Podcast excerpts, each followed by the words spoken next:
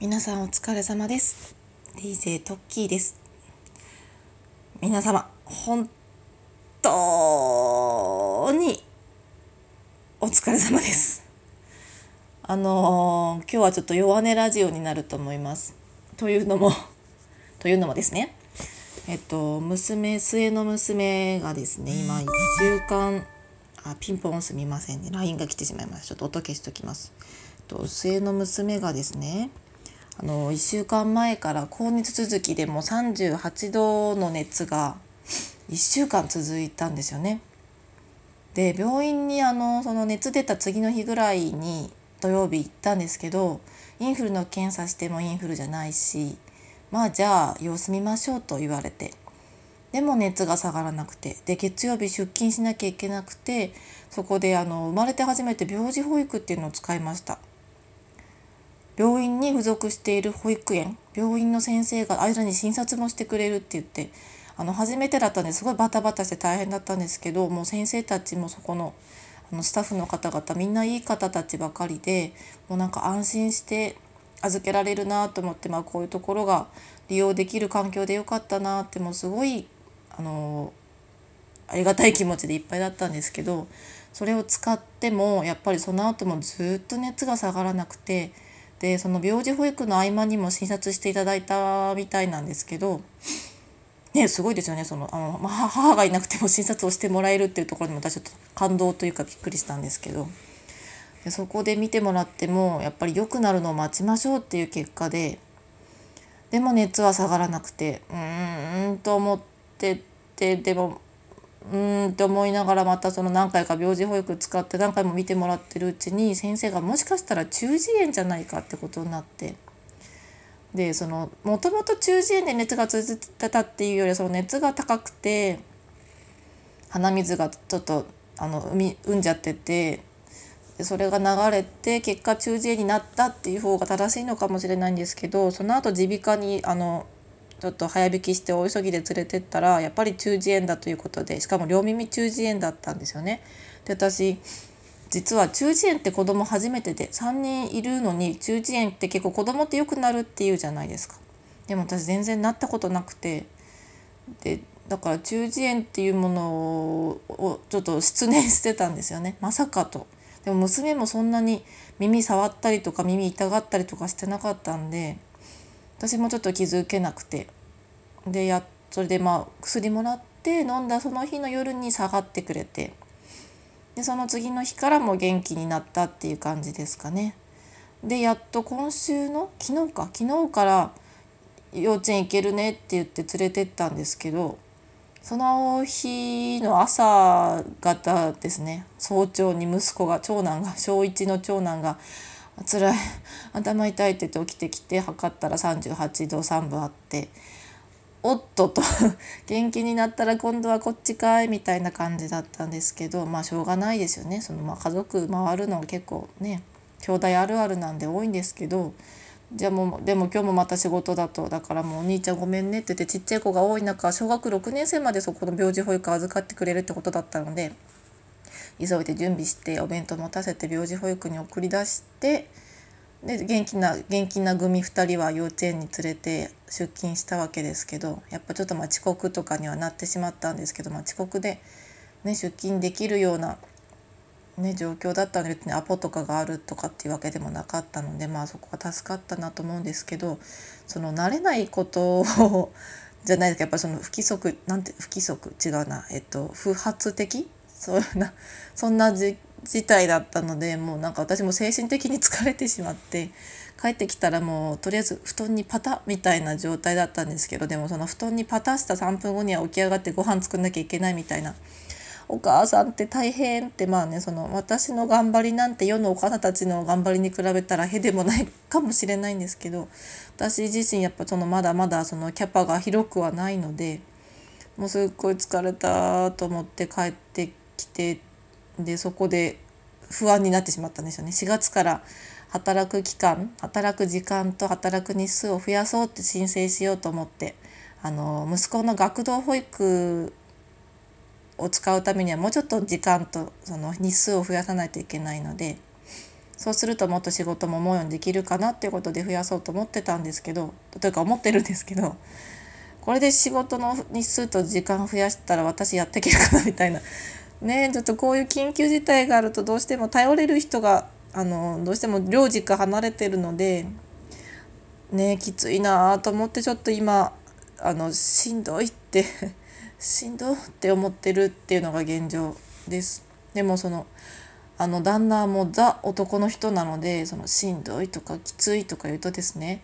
あの男って愚痴吐かれても何もなんないからみたいなその男の人ってあのそれすごい素敵なことだとは思うんですけどなんだろう。女の人ってほら愚痴吐いてすっきりするじゃないですか。あの聞いてくれるだけでいいねみたいなとこ ありますよね。でもやっぱうちの旦那はもうザ男の人なので愚痴が嫌いなんですよ。そのそれを言われたら「いや辛いねん」って言ったらじゃどうやったら辛くなくなるか考えましょうみたいな。でもそれ、まあ、ビジネスだったら当たり前なんですけどなんだろうこう人間としてこうどうしてもこう私なんかザ女子な頭の多分持ち主の方の人間だと思うのでいや聞いてくれるだけでええねんって思っちゃうんですよね。でもうん弱音吐くなとまでは言われてないんですけど弱音だって吐きたいよって思うんですよね。世の中のママたち弱音吐けてるかなと思ってなんか意外とママ友とかも言いにくくないですか？なんかこうね家の事情とかほらそんなんいや私だってやってるしとか言われちゃうかもしれないし特に私は結構人の人からどう思われてるとか結構気にするタイプなのでなかなか言えないんですよねママ友に。その真に心を開けるママ友っていうのがちょっともう数少ないとかむしろもしかしたら皆無かもぐらいの人間なのであの動物占い狼です。あの分かる方多分同年代ですね。そう狼さんなのであと火星人火星人です。細木和子さんの、うん、分かる方うんうんって うなずいてください。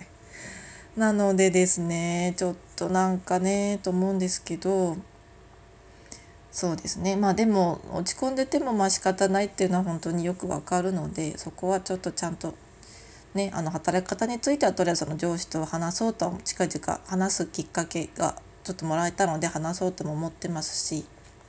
子供のこともね、まあ、今こうやってあのしんどい状況あのイレギュラーそうイレギュラーって言った方さっきイレギュラーな状況が続いてるので辛いと思うので、まあ、それが収まったらねもうちょっと楽になるかなと思うんですけど。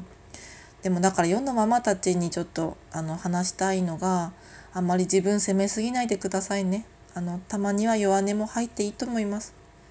弱音あの全然私ツイッターもやってるんですけどツイッターにあの弱音私の何かつぶやきにその